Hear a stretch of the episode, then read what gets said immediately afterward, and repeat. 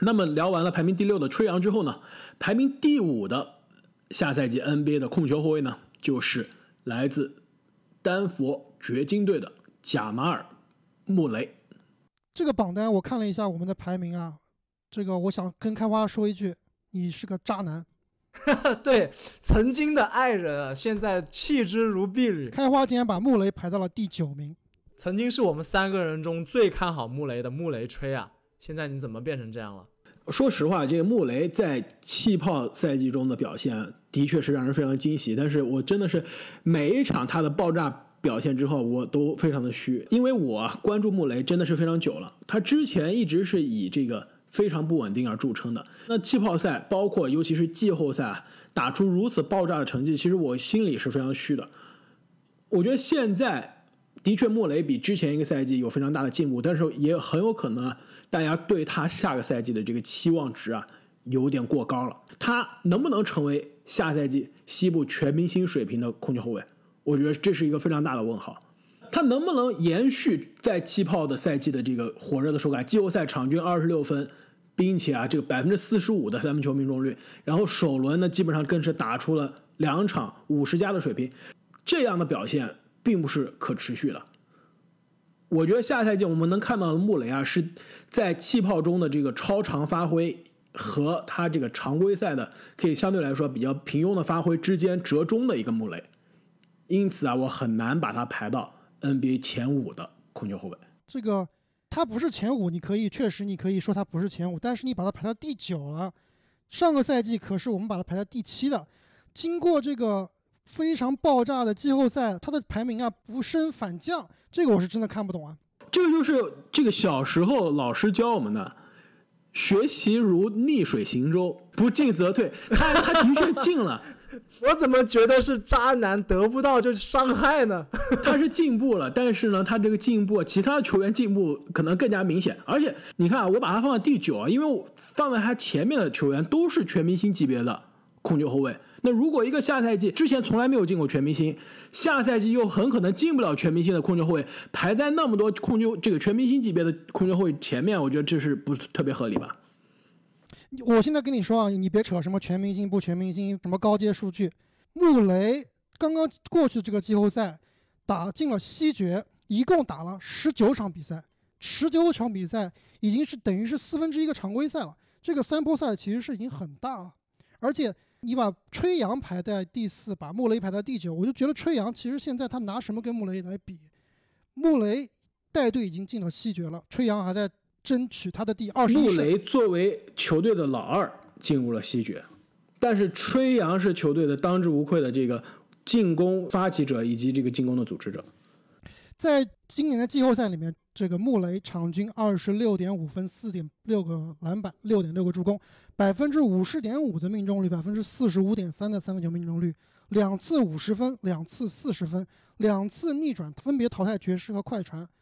我觉得他今年在季后赛的表现就是联盟第一控卫，我觉得这个是没有争议的。吹杨在这个点上是没有办法跟穆雷来比的，可以说他的未来是光明的，但是他需要这个机会来证明自己。你的衡量标准都是这个常规赛的全明星啊，但是我们现在看的不只是说用全明星来做衡量标准，其实这个球员在季后赛里面能走多远，能为球队做多少贡献啊，其实这是我更看重的。哎呀，你们两个就别争了。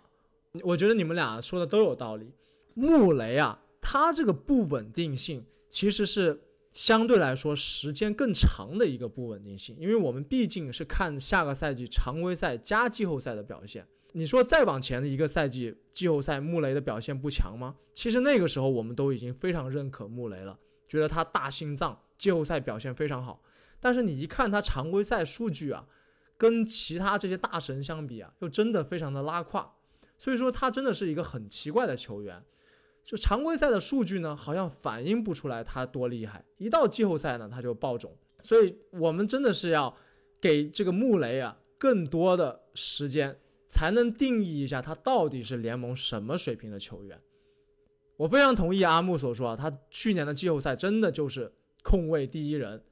那但是结合他常规赛来看呢，他不稳定的发挥，他伤病的隐患。其实都可能制约他在我们这个榜单上的排名。另外，就还有这个在球队的地位的问题。他可能现在是球队的第二人，但我觉得这个第二人啊，未尝也不是一个好的事情。那就是他的定位其实是非常准确的，能最大程度的发挥他的能力。那你队中有这样一个传球很好的大个子，那我穆雷就发挥我爆炸输出的这个能力，其实是相得益彰的。这点我非常同意啊。其实穆雷他作为一个控球后卫，但其实打的是非常非主流、非传统的一个控球后卫的打法，得分更加爆炸，但是这个组织以及助攻呢，其实可能是在球队是退居二线的。正是因为他身边有一个这个约基奇的存在，我觉得可以跟他相得益彰，可以互相弥补啊这个彼此的短板。那么也是可能因为我这个了解这关注莫雷实在太久了，这个给他打分啊非常的保守。我也希望他下个赛季呢可以延续他在之前这个这个季后赛的这个火热的手感，在明年的盘点中打我的脸。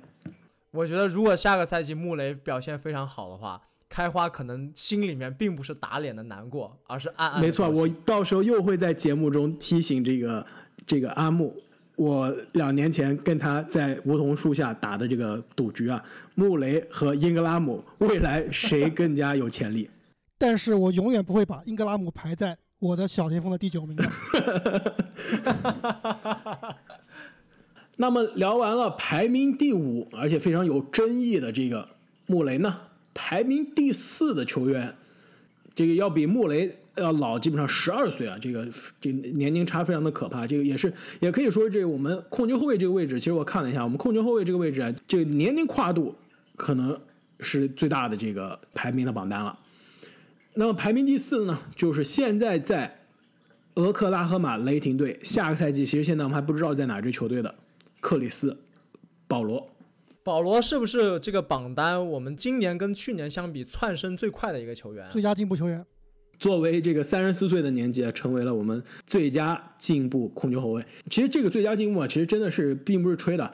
我我看了一下，这个保罗在上个赛季这个全明星赛季之前啊，连续三年都没有进入这个全明星。之前两个在这个火箭的赛季，包括之前最后一个在快船的赛季啊，要么是受伤，要么是状态不好啊。这个跟刚刚结束这个赛季的保罗相比啊，真的是差了不止一截。保罗上个赛季的优秀发挥啊，特别是他把这支雷霆队带入了季后赛这样的表现啊，确实是打服了非常非常多的人啊。不仅是自己进入了全明星和最佳阵容，我看就在准备这个榜单的时候，我看了很多其他博主的这个评论，都是把保罗排进控卫前三的。确实，这个老而弥坚的保罗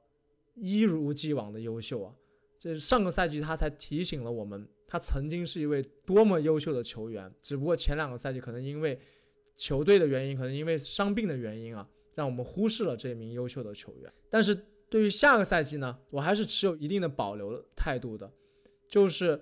如果他还留在雷霆队，那么同样的数据啊，很可能雷霆就进不了季后赛了。那如果他换了一支球队，到了一支更强的，比如说争冠级别的球队，那他的数据是不是又会缩水？所以，对下个赛季保罗的这个前景啊，现在真的是一团迷雾。但是我愿意把他放在这个位置，因为他强大的实力。正经，你刚刚说这点啊，正是我对于保罗最大的疑虑。的确，他的健康、他的伤病可能是非常大的一个问号。但我觉得更大的一个问号就是他下个赛季将会在哪，他的角色将会怎样。其实我觉得他现在是面临一个非常两难的一个局面。如果留在雷霆队，球队其实现在是基本上已经下了这样一个决心，是打算虽然上赛季打得很好，我们我们之后的目标还是要培养年轻人，还是要重建的。他们如果留在雷霆队，那他在球队的这个出手机会、上场的时间会不会受到影响？那如果去另外一支争冠的球队，那他在球队的这个角色肯定不会像上个赛季一样作为绝对的进攻的第一选项。那么下个赛季，无论是保罗留队还是换到另外一支球队啊。都很可能对他的表现有一定的折扣。其实，在我这里，保罗下赛季能不能这个配得上我们排名第四这个位置啊？其实也是跟他的健康息息相关的。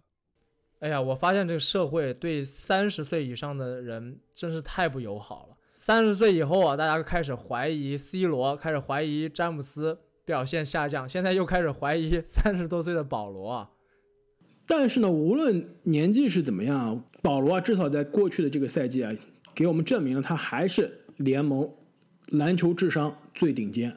中距离跳投最致命，这个小动作呢也是最微妙的这个球员之一。我估计应该连之一都没有了。而且其实上个赛季我这个印象非常深刻，就是这个跟阿木在篮网主场看了那场打雷霆，当时篮网是有机会这个把比分追回来，但是第四节。保罗基本上是疯狂接管比赛，一个一个的这个致命的这个中距离跳投啊，这真的是一把把匕首插在这个篮网的球迷的心中啊。其实当时回来路上，我们这个讨论的非常重要的一个话题，就是我们说这个保罗到底是不是联盟历史上没有总冠军戒指，也没有 MVP 的球员中最强的？其实现在看来啊，真的很可能保罗如果职业生涯沿着这个轨迹走下去啊。既是非常的幸运，也是非常的不幸啊，有可能会成为这个榜单的第一名了。你们觉得他有斯托克顿强吗？我觉得保罗跟斯托克顿的水平应该差不太多，就是基本上都是在联盟历史最强控卫的第五名左右徘徊。但是我觉得影响斯托克顿的一点就是他一直是基本上是在一个球队的老二的这样一个存在。保罗是有多个独自带队而且打出准 MVP 级别的球队的这样一个履历，在这个层面上。可能斯托克顿的这个职业生涯更加稳、更加久，但是巅峰肯定是没有达到保罗之前的巅峰。而且说到这个没有总冠军、没有 MVP 的这个榜单啊，其实我觉得非常有意思，因为之前这个可以说二十一世纪另外两个传奇的控球后卫、名人堂级别的控球后卫，之前也遇到过类似的问题。一个呢是这个有 MVP 没有总冠军戒指的斯蒂夫纳什。三十五岁的时候，纳什在太阳队是最后一次进入西决，但是当时的球队的这个阵容啊，基本上已经老化非常严重了。纳什没有选择离开，一直等到了三十八岁去了湖人，打了非常失望的一个赛季之后退役了。那另外一个有总冠军戒指没有 MVP 的呢，就是基德。基德在篮网待到了三十五岁，同样也是三十五岁啊，然后去了小牛，三十八岁获得了总冠军戒指。其实今年的这个保罗啊，正好就是三十五岁。我觉得其实他现在是需要去思考一下自己的这个职业生涯，未来应该是怎样选择了，是不是是时候放弃自己的这个数据，放弃自己球队老大的这样的机会啊，去选择加入一支可以给自己带来总冠军戒指的球队了。那么聊完了排名第四的克里斯保罗呢，排名第三的下赛季的 NBA 控球后卫就是来自布鲁克林篮网队的凯里。欧文，那其实欧文今年的排名和去年是一样，都是第三名。那在这里，我和开花都给欧文排到第三，是正经啊，好像并不非常看好欧文下赛季的表现，只给欧文排到第六。说到这里啊，我一定要吐槽一下你们两个人，平常啊黑欧文黑的最起劲儿的就是你们俩，不断的爆这个。不是我是开花，我可不黑欧文。爆这个欧文的黑料啊，但但是最后排名的时候悄悄摸摸排的可高了。这正不是说明我们公平公正吗？完全不带私心，对吧？没错，我跟你说，你要知道，让我把我天天黑的欧文放到第三，把我天天吹的莫雷放到第九，这真的是体现我们的打分是非常的公平。像是失了。你等会儿，我跟你说，讲到，我觉得你们可以先夸欧文啊，因为我今天准备每一个球员的这个笔记的时候啊，我发现欧文，我准备的全是负面的消息，所以我决定让你们先来夸他，最后我来补充一下这个常规的项目啊，就是来黑欧文。那正经都把欧文排第六了，那只能是靠我来夸了。那欧文这名球员呢，就是天赋异禀，天赋太高了，没有办法，靠天赋吃饭就能排进前三名。其实他最大的问题，我就是我知道你们后面肯定会说啊，就是他的这个健康问题。这个赛季欧文只打了二十场比赛，那下赛季如果还是这样的水平的话呢，肯定是不值得这个前三名的。但是如果欧文能够相对来说保持健康，我来补充一下，这个如果是个非常大的如果，他的确上个赛季只打了二十场比赛，但是他职业生涯打了九年，一共也只打了五百二十八场常规赛，跟他同一年进联盟的控球后卫肯巴打了六百六十一场比赛，比他多打了将近一百四十场比赛。小托马斯过去三个赛季基本上就都见不到他人了，现在也不在联盟了，打了五百二十五场比赛。基本上跟欧文一样的水平，利拉德比欧文晚进一年，少打了整整一年球，也打了六百一十五场比赛，比欧文将近多打了一百场。就是说，欧文的健康问题不是一年两年的问题，是基本上是多年的问题。基本上可以说，你选择了欧文，基本上只能期待他给你上场百分之八十到七十的比赛。没错，我这里其实把他排到第三名，就是说，如果他能下赛季打六十五场比赛，六十场其实我都觉得没问题。如果能打六十场比赛，我觉得他就值得第三的位置。如果是打二十场，肯定是不值得的。那其实上个赛季虽然只打了二十场，但是其实欧文在布鲁克林篮网的第一个赛季啊，他的效率、他的成绩啊是非常非常好的。二十场比赛，场均二十七点四分，五点二个篮板，六点四个助攻，效率非常非常的高。二十七点四分是不是欧文职业生涯场均最高分啊？没错。但是呢，他跟吹杨一个问题啊，就是个人的数据非常的爆炸，但是球队的战绩啊非常的糟糕。不是说篮网这个球队战绩糟糕，就是欧文上场的篮网的比赛，欧文为篮网上个赛季打了二十场比赛。球队八胜十二负，没有打的比赛，篮网二十七胜二十五负，而且这二十七胜二十五负中还包括八场是在气泡中，篮网基本上派了三队，这个派了这个发展联盟的球队球员来打的八场比赛，就是说没有欧文，球队的战绩比有欧文好很多，这一点你又怎么解释呢？这一点我觉得你这个还是样本数据太小了，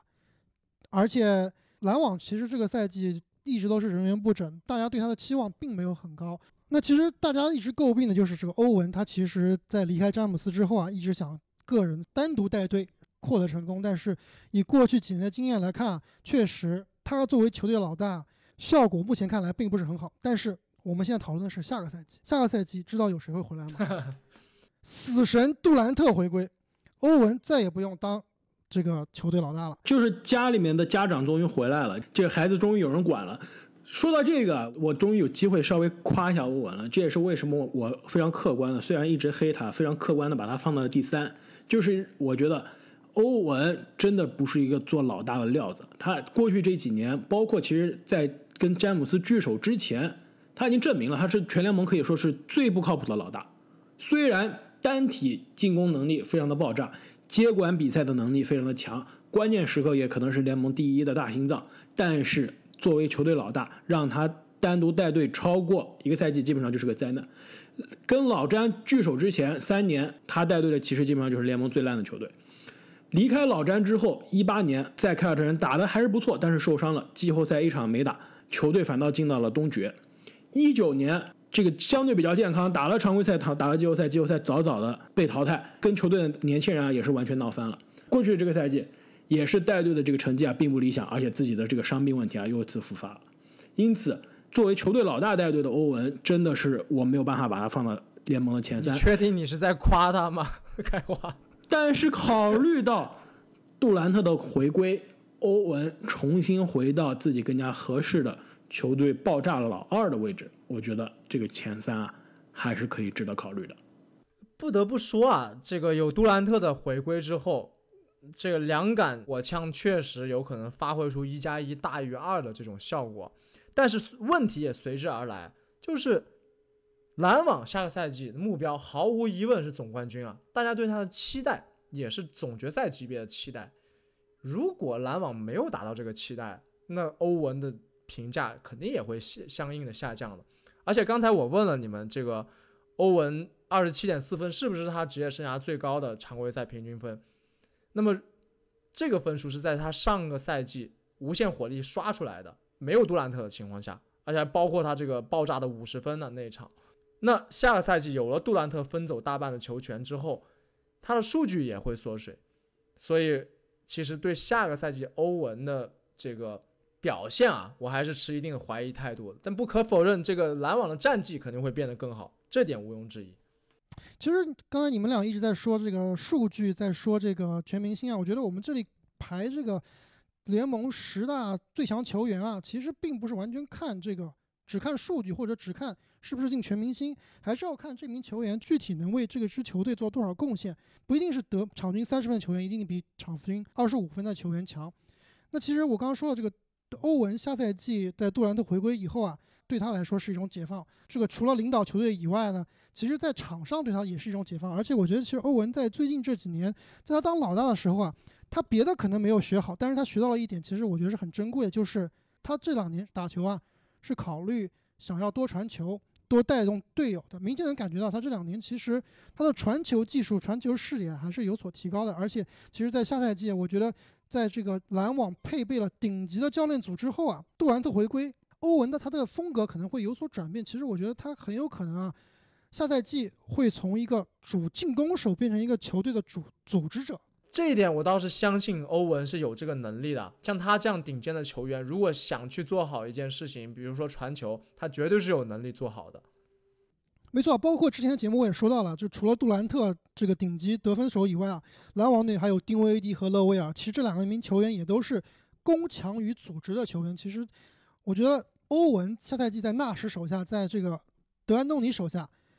很有可能啊会把自己的定位啊定位成。有点像当年的纳什的感觉，就是组织为主，这个进攻为辅。那其实这样的欧文，其实我是非常非常看好，有点像顿悟之后的流川枫。那最后关于这个欧文啊，我想引用一下这个前灰熊队的这个总经理，也是现在的这个篮球播客的这个红人啊，这个约翰霍林杰的一一句话，他是这么说这个篮网队的，他说篮网队啊，上个赛季伤病非常的多，那么下个赛季呢，其实大家都在伤病中恢复过来。就比如说，欧文要从肩伤中恢复过来，杜兰特要从这个跟腱受伤中恢复过来，但更关键的是呢，是球队的其他所有人啊，要从与欧文共度一年的噩梦中恢复过来。这个无脑黑，我不予评论。因为我们刚刚聊了很多是这个欧文这个在场上的这个优势以及劣势，但是不得不说他在场下跟球队更衣室之间的这个处理关系啊。其实也是非常大的一个问题，但是留下来的球员好像都是欧文小团体的球员了，跟他关系都不错。其实我觉得我们说欧文这个场下的问题啊，把它无限放大，就觉得我觉得有点就有点过分了。其实我个人觉得欧文这名这个人，他绝对不是个坏人，他可能就是说处理人际关系的时候啊，有些方法用的不好，有的时候呢，他可能说话太耿直，或者是想法有点偏激，但是他绝对不是一个坏人，所以。我是不太同意啊，把这个事情放得太大的。没错，他肯定是之前这个有过处理不好的关系，但是我的感觉是欧文在这两年还是有所进步的。就拿他能主动找詹姆斯啊，跟詹姆斯道歉，说自己之前做错了这件事情，能看出来，其实他是一个可以自我反省、可以自我批评的球员。其实这就要看纳什到底怎么调教他了。我对纳什还是很有信心的。没错，非常同意啊！我刚刚这么说，一方面也是开玩笑，但另一方面，其实我完全没有说这个欧文他不是一个好的这个人，不是一个好的球员啊。我觉得很重要的一点就是，他和杜兰特这两个球员都是在联盟可以说是非常有个性的两个存在，可以说是最有个性的两个球星的存在。他们俩的这个场下的化学反应的融合，如果好了，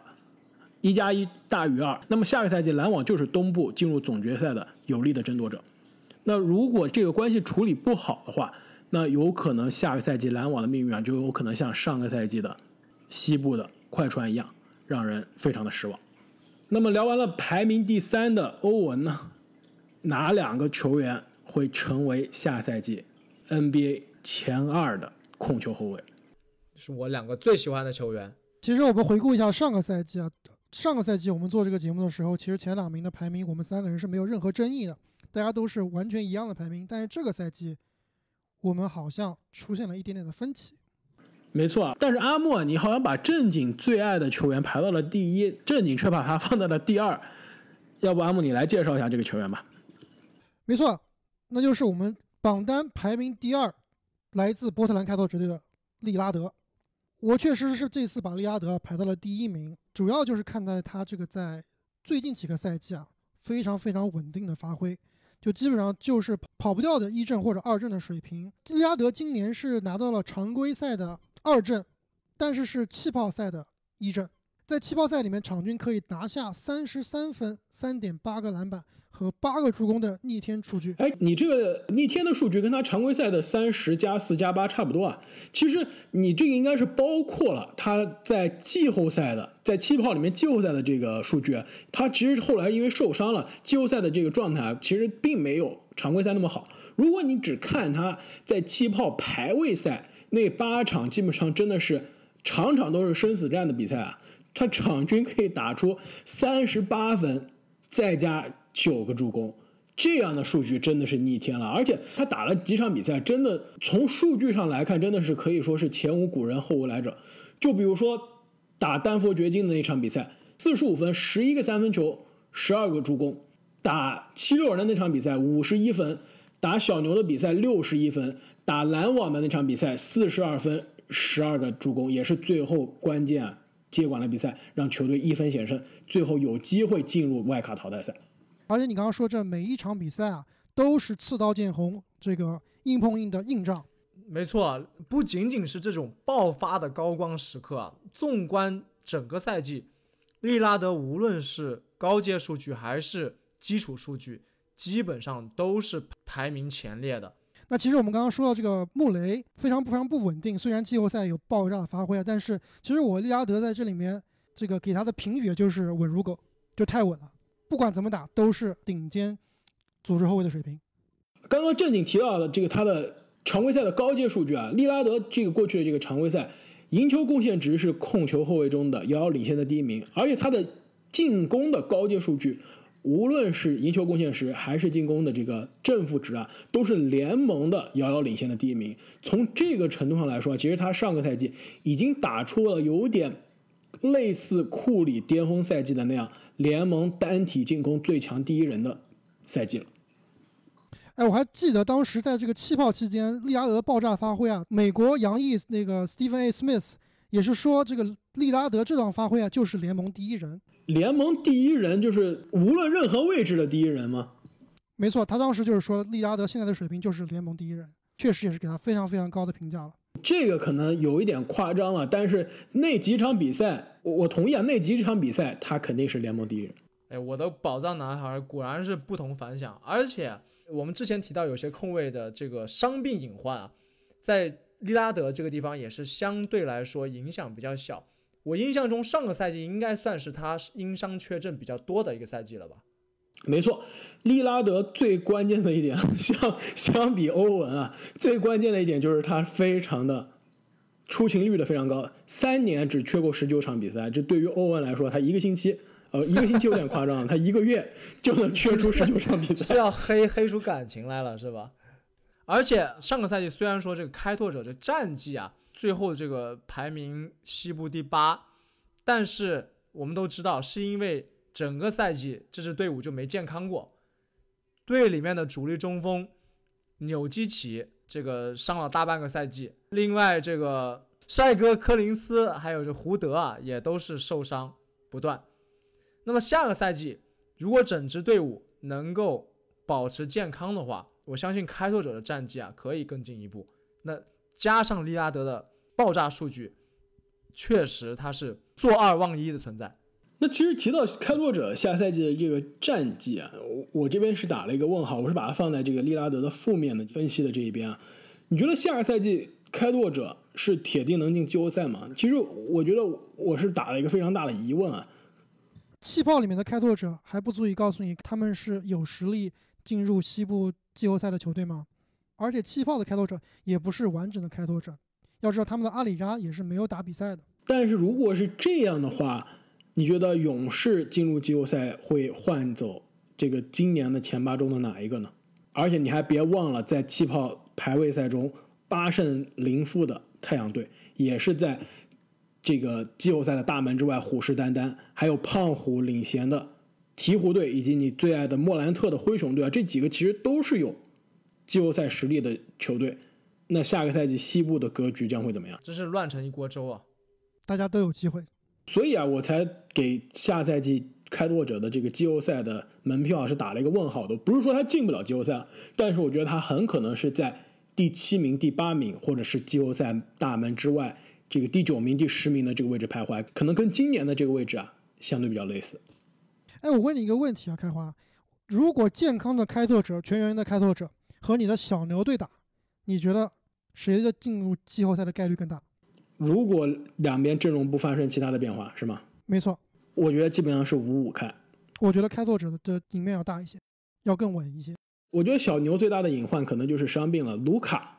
和波金吉斯两个人都不是特别的健康啊，经常也会受伤。如果这两个人都是，就像你说啊，如果两个球队都是在全勤、全部健康的情况下，其实还真的有有的一拼。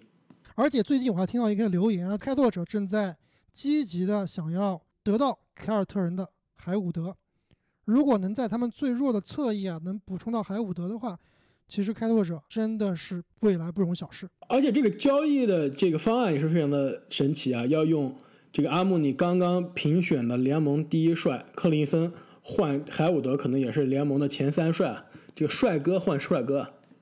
那如果是这样的话，那这支加强版的开拓者啊，真的是比小牛要高一个档次了。那么既然排名第二的这个控球后卫啊已经揭晓了，排名第一的控球后卫应该是没有任何悬念了吧？那就是来自鹈鹕队的球哥。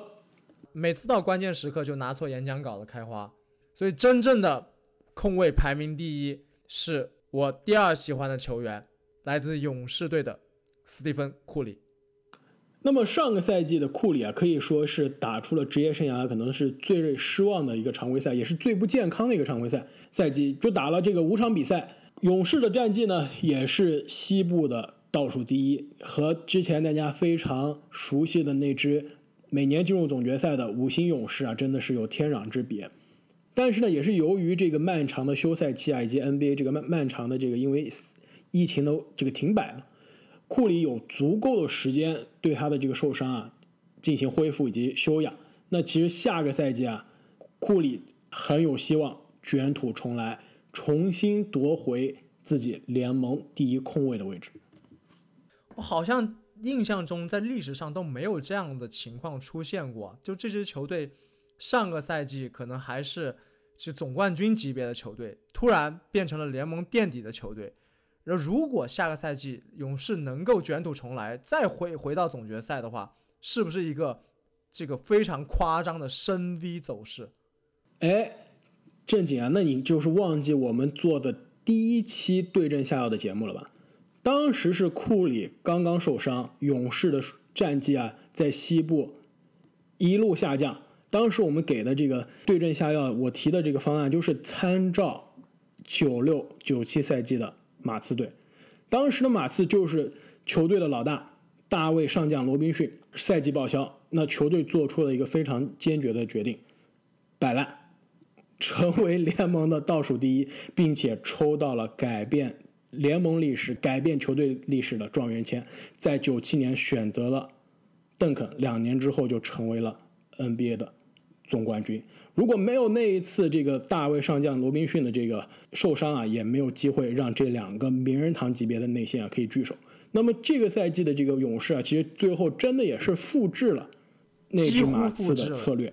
但是呢，非常不幸没有抽到第一名。但是其实今年的这个选秀呢，状元签跟榜眼，我觉得差距也不是非常大，所以对于勇士来说啊，这笔摆烂不亏，而且。我只能说，最强之人已在阵中了。可能短短的一个赛季啊，健忘的球迷可能都已经忘记了当年库里是怎么样支配这个整个联盟的了。我还是对库里以及整支勇士充满了信心。如果他们能保持健康的话，如果能恢复到之前的水平的话，这支勇士还是势不可挡的。而且库里也是无法阻挡的。不要忘记了他在进攻端的这个大杀器，而且他超高的效率。这个榜单上，利拉德的这些高阶数据独占鳌头的情况，很有可能在库里回来之后就打破他的垄断。那我可能是我们三个人里面唯一一个没有把这个库里放到第一的，我是把利拉德排到了第一名。我这里并不是说库里没有利拉德强啊，如果库里赛季能够健康回归。哪怕是能打出他这个之前的赛季百分之九十的水平，我觉得库里也是值得这个第一名的。但是毕竟啊，库里上个赛季等于是一个赛季没打，上个赛季整个勇士队的状态呢又是一个鱼腩的状态。我们对于这支勇士队啊，虽然他们是看起来好像是全员回归，而且可能会开启下一个这个争冠旅途，但是我不知道你们什么感觉，我的感觉是没有那么放心，就是这支勇士会不会？达到之前他们的高度啊，我是非常希望，但是我真的有点不太放心。我觉得这直接取决于他这个休赛期勇士的管理层会怎么样操作。我们刚刚说了，这个勇士通过摆烂也好啊，或者说真的是球队这个阵容不齐整，这个球队战绩不行啊，拿到了这个二号签。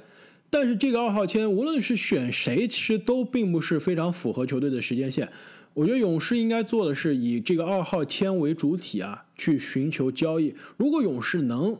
把二号签，比如说再加上枸杞哥的大合同啊，能换来一个更加适合球队、更加适合季后赛节奏的这个球员啊，其实我还是非常看好勇士，至少是重返西部决赛的舞台。另外一点就是我没有把库里排到第一啊，其实就是因为我刚刚说了，这个赛季回归以后，一个赛季没打，新的赛季回归之后呢，他会不会全力以赴的去打比赛？球队会不会让他在进攻端承担之前那么大的进攻压力？会不会对他进行一些复合管理？这套理论其实，如果我们之后排小前锋的时候啊，我也是不敢直接把杜兰特一下就放在第一或者第二的。我觉得这还是有本质的区别的，就是库里受的伤，他是这个手伤，手的这个伤，而且是硬伤。其实这个伤真的就是花时间恢复就好了，不会有这个比较长的影响职业生涯的这个影响。但是杜兰特他受的可能是联盟运动员最害怕能受的最害怕的伤之一了，也是对这个运动能力影响最大的这个伤病，也就是跟腱受伤。就这两个伤之间还是有本质的区别的。而且其实库里在联盟停摆之前，他其实已经透露是可以。完全恢复了，可以重新重返赛场的这个能力了。所以说，再加上更长的，现在可能是接近十个月的这样一个额外的恢复周期啊，我觉得库里完全健康恢复，返回赛场是绝对没有任何问题的。问题就是他一年十二个月没有打 NBA 比赛，这个状态保持的怎么样？这的确有可能是一个问号。但是我非常理解啊，这个阿姆尼的这个就是疑虑啊，毕竟库里现在是。下个赛季基本上要三十二岁了，而且离他之前的这个巅峰的第二个 MVP 的这个一五一六赛季也是过去了，现在将近是五年的时间了。但其实如果我们看库里的这个职业生涯的数据啊，不用回到他的二十七岁的那个背靠背 MVP 的赛季，其实你就看他在杜兰特身边的最后一个赛季，这个一八一九赛季三三十岁的时候，而且是在杜兰特的身边，他场均就可以命中。五点一个三分球，这个五点一个三分球是跟他巅峰的 MVP 赛季的得分王赛季是一模一样的。就是说，不用让库里下个赛季的库里回到五年前的他的 MVP 的状态，就让他回到两年前在杜兰特身边的这个状态，打出类似的效率，他就可以成为联盟第一的控球后卫。而且刚刚你们提到的这个库里跟利拉德的对比啊，其实他们职业生涯也是就是很多次被大家放在一起去比较去讨论。但是你知道吗？他们这个一年多之前就在季后赛，在西部决赛直接相遇了。你记得这个二零一九年西部决赛的这个比分吗？季后赛利拉德碰见库里，基本上是处于一种被打爆的状态吧？那个西部决赛，勇士是没有杜兰特的，但是勇士四比零横扫了开拓者。你知道库里的数据是怎么样吗？场均三十六分、八个篮板、七个助攻、六个三分球。但是呢，同样的这个四场比赛，利拉德场均二十二分、五个篮板、八个助攻、三个三分球，在这个最高舞台上的直接对位啊，还是没有战胜老大哥库里。所以，我们对于下个赛季控卫这个位置的排名结果就已经全部出来了，真的是充满了争议啊！我们回顾一下，排名第一，史蒂芬·库里；排名第二，达米安·利拉德。排名第三，凯里·欧文；排名第四，克里斯·保罗；排名第五，贾马尔·穆雷；排名第六，吹杨；排名第七，凯尔·洛瑞；排名第八，本·西蒙斯；排名第九，肯巴·沃克；排名第十，莫兰特；排名第十一。说到这个排名第十一啊，就要提到双十一，够够的了。虽然说是粉丝的福利啊，但是也不用强调这么多遍。我相信我们的真粉丝。已经开始去抢了。那球迷朋友们，你们觉得我们的哪个位置的球员排低了？对于谁又排高了？欢迎在评论区告诉我们。如果你们喜欢我们的节目，也不要忘记转发、分享、推荐给你身边的其他球迷朋友们。也请大家关注我们的新浪微博“观篮高手 NBA”。那我们下期再见，再见，再见。